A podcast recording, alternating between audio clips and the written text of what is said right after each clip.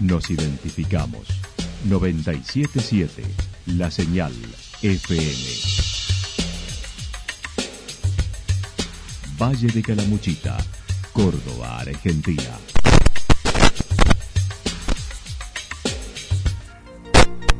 El más completo resumen de las noticias de la región, encontralos todos los días a las 12 y 30, a las 16 y a las 22 horas. Panorama de noticias.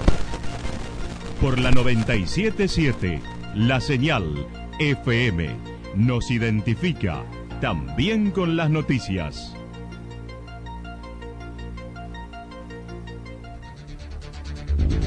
Municipalidad de Villa del Lique.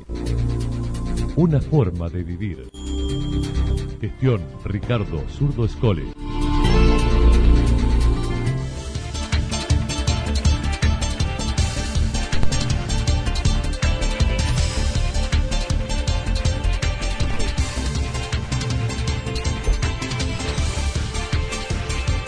A esta hora hacemos un repaso por la información regional a través de los títulos. No fue aprobado el proyecto de Internet gratis para los alumnos de Santa Rosa.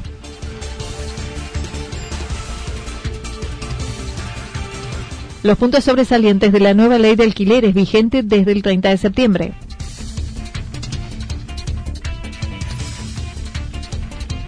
...376 bolsones Paycor entregados en Yacanto. La actualidad en síntesis. Resumen de noticias regionales producida por la 977 La Señal FM. Nos identifica junto a la información.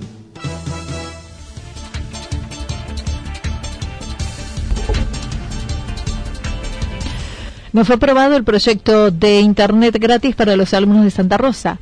Ayer se llevó a cabo una nueva sesión del Consejo Deliberante de Santa Rosa, donde se trató el anteproyecto presentado hace un tiempo por el concejal del bloque minoritario, que busca entregar el servicio de Internet gratuito a alumnos y docentes que no lo poseen en el marco de la pandemia. El oficialismo no apoyó la iniciativa, considerando no es posible proveer del servicio a todos por cuestiones técnicas. El, anteproyecto presentado para proveer de Internet gratuitamente en el transcurso de lo que vendría a ser la pandemia eh, y la cuarentena a, alumnos y, a profesores que no, no posean internet en sus hogares. Eh, el anteproyecto, digamos, eh, no fue al lugar por el oficialismo, ya que, bueno, ellos han tenido comunicaciones con, con y un informe de la cooperativa, el cual plantea de que no es factible proveer de internet a todos los alumnos. Eh, cuestiones técnicas, eh, a, lo cual yo le contesté, y no es, es en la, sesión de le contesté, que no es proveer de Internet a todos los alumnos, sino a eh, los alumnos que no posean Internet. Eh, el oficialismo plantea haber hecho un censo de cuántos alumnos pueden haber, pueden no tener Internet, aproximadamente serían unos 20, 20 alumnos. Estanislao Erazo lamentó no prosperar a la propuesta haciendo referencia a un sondeo que realizaron desde el municipio donde determinaron son unos 20 usuarios los que podrían beneficiarse con dicha ordenanza. Estimó hubiese sido conveniente un estudio para determinar quiénes estaban en condiciones de recibirlo. Ah, se aduce que por cuestiones técnicas no se puede realizar el, proyecto y por otras cuestiones también que dicen de que no solo es la provisión de internet lo que lleva a que los chicos no, no, cumplan, digamos, con, con estas condiciones. Pero bueno, eh, es la visión del, oficialismo. Yo creo que un niño hoy sin cumplir con, sin poder eh, eh, cumplir con, las cuestiones educativas y tener un niño con problemas educativos es más, es más, digamos, importante que las cuestiones económicas que se podrían trabajar y traer desde, desde algún lado, desde alguna partida, desde el municipio, con aportes incluso desde la cooperativa eh, podrían, podrían trabajar. Eh, hay muchos factores, los cuales por eso en la, en la ordenanza se plantea de que haya un estudio y un plan entre la cooperativa y el municipio en donde se estudie cada realidad de cada vivienda. Quizás de esos 20 que hoy no poseen internet, incluso podrían ser menos los que los que realmente necesiten eh, de, la ayuda entre el municipio y la cooperativa. Eh, pero bueno, no se le dio lugar. Por otra parte, también se presentó un informe acerca de la rendición de cuenta anual 2019 presentado por parte del Tribunal de Cuentas. Manifestó hay algunas dudas que deberá consultar el Ejecutivo.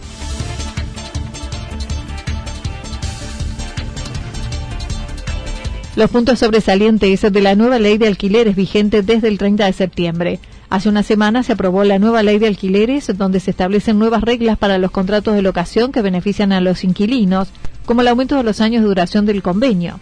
Leonardo Frankenberg, corredor inmobiliario e integrante del Colegio Profesional de Inmobiliarios de Córdoba, explicó algunos puntos sobresalientes, como el plazo mínimo del contrato que se amplía de dos a tres años pero el común de los alquileres, el comercio, la vivienda tiene un mínimo de dos años. Con la reforma, la ley lleva este mínimo a tres años, lo cual eh, para el caso comercial yo creo que es muy beneficioso porque uno tiene un plazo superior para amortizar la inversión, pero considero particularmente que va a generar un perjuicio a muchos inquilinos, ya que en la provincia de Córdoba hace varios años que hay una política de Estado que los contratos de locación para vivienda están exentos de sellados a cierto importe.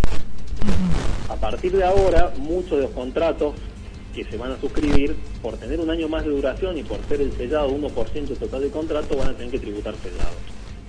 En lo que respecta a las rescisiones, también hay cambios. El reintegro del mes de garantía debe realizarse en efectivo al momento de la restitución del inmueble al valor del último mes de alquiler el tema de las rescisiones, se mantienen los montos indemnizatorios, que es si se rescinde pasado los seis meses durante el primer año, se abona indemnización el equivalente a un mes y medio de alquiler, esto es tanto para comercial como para vivienda. Si se rescinde en el segundo y tercer año, se abona el equivalente a un mes de alquiler. Pero para vivienda, reitero, exclusivamente para vivienda, si se notifica la rescisión con al menos tres meses, el plazo mínimo es un mes de notificar, si se notifica con al menos tres meses no se abona indemnización. Entonces quizás con eso compensamos un poco el tema de los tres años, porque esa familia que se quiere mudar empieza a buscar, notifica tres meses antes y se muda. De igual modo van a haber abonado eh, el sellado por los tres años, con lo cual van a tener ese costo superior. En lo que respecta a las rescisiones también hay cambios. El reintegro del mes de garantía debe realizarse en efectivo al momento de la restitución del inmueble al valor del último alquiler. Ni mes anticipado ni el depósito de garantía pueden ser mayores al equivalente de un mes de alquiler. Frankenberg remarcó no se plantean grandes cambios. En la fijación del valor de los alquileres solo se admiten ajustes anuales. No viene a plantear grandes cambios y el cambio más importante, que el plazo y los ajustes, eh, va a quedar en el tiempo analizar si ha sido beneficioso o no para el locatario, para el inquilino, porque el tema del ajuste actualmente en la gran mayoría de las locaciones se venía aplicando semestral eh, y ahora, a partir de ahora, queda permitido indexar los contratos queda en el caso comerciales se puede indexar, se puede escalonar, se puede fijar valores de referencia y en el caso de la vivienda se establece que el ajuste nada más puede ser anual, es decir, durante todo el primer año va a pagar un importe, durante todo el segundo año va a pagar ese importe actualizado, indexado, y durante todo el tercero va a pagar ese mismo importe actualizado, indexado. Va a tener tres importes a abonar durante todo el contrato. Esa actualización va a ser por un índice que va a publicar el INDEC promedio entre RIPSE, que es la remuneración promedio a trabajadores del Estado, y el IPC, que es el índice de precio del consumidor.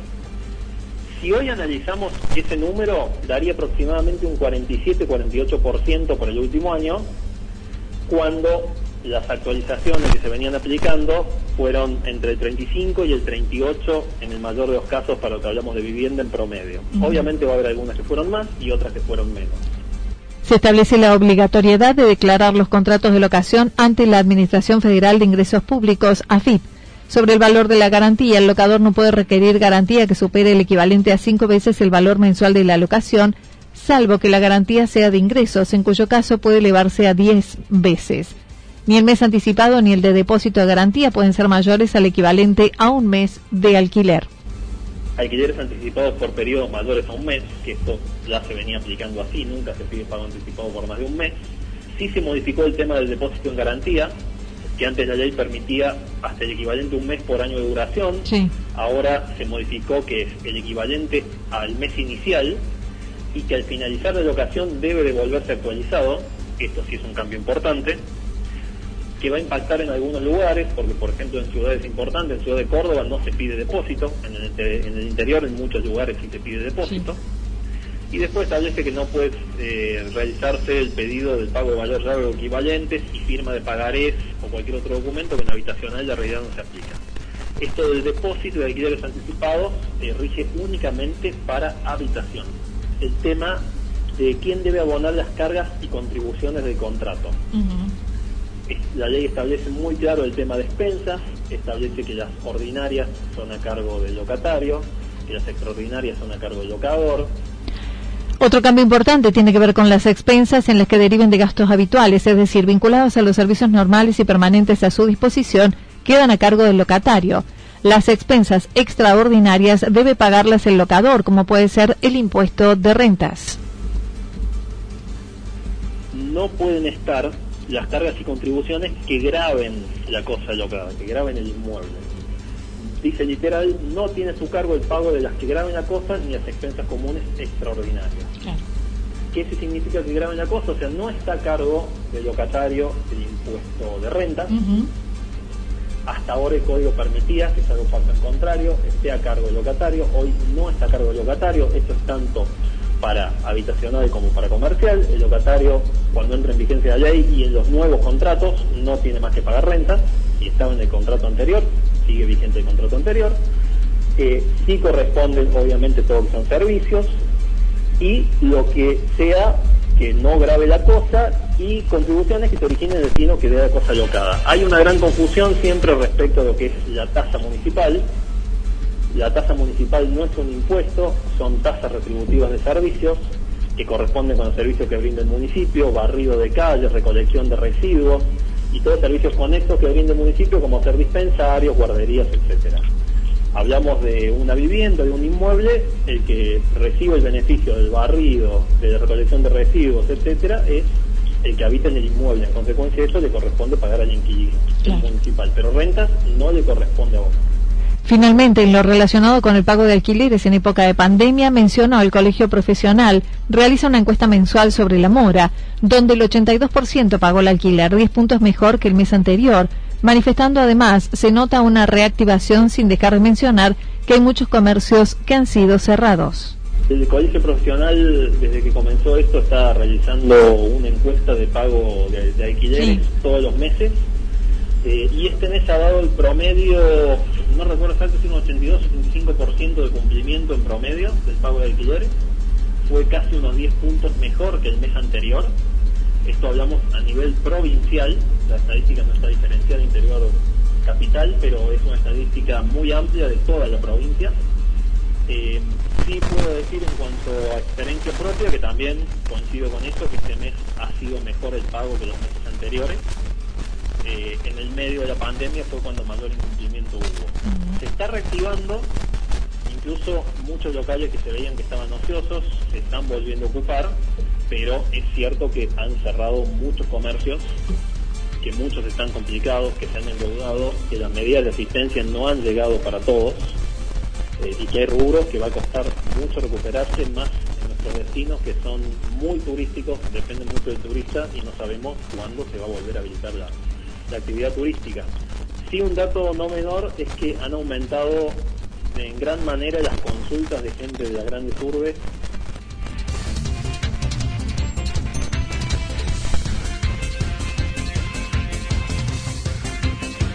376 bolsones Paicor entregado en Yacanto, en el Zoom del centro del municipio de Yacanto. Se hizo entrega hoy de los bolsones Paicor con alimentos no perecederos tales como aceite, azúcar, lentejas, harina, leche, gelatina, postre, entre otros, por orden alfabético y en forma escalonada para evitar aglomeraciones.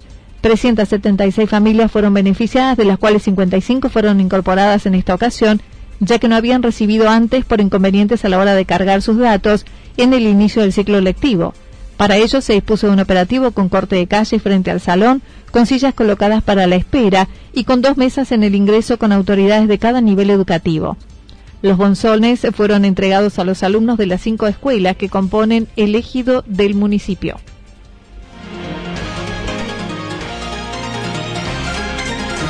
Toda la información regional actualizada día tras día. Usted puede repasarla durante toda la jornada en www.fm977.com.ar. La señal FM nos identifica también en Internet.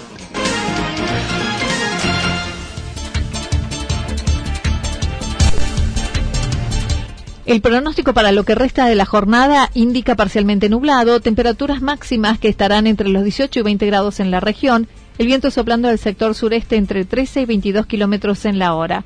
Para el fin de semana anticipan el sábado, parcialmente nublado, temperaturas máximas que descenderán un poquito entre los 17 y 19 grados, las mínimas entre 5 y 7 grados, viento soplando del sector suroeste entre 7 y 12 kilómetros en la hora. Para el día domingo, similares condiciones, mayormente nublado en la mañana, luego parcialmente nublado, temperaturas máximas que estarán entre los 18 y 20 grados, mínimas entre 4 y 6 grados, viento del sector sur-suroeste entre 7 y 12 kilómetros en la hora. Datos proporcionados por el Servicio Meteorológico Nacional. Municipalidad de Villa del Lique. Una forma de vivir. Gestión Ricardo Zurdo Escole.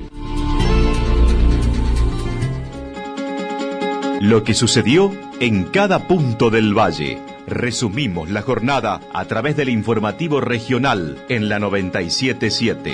977 La Señal FM.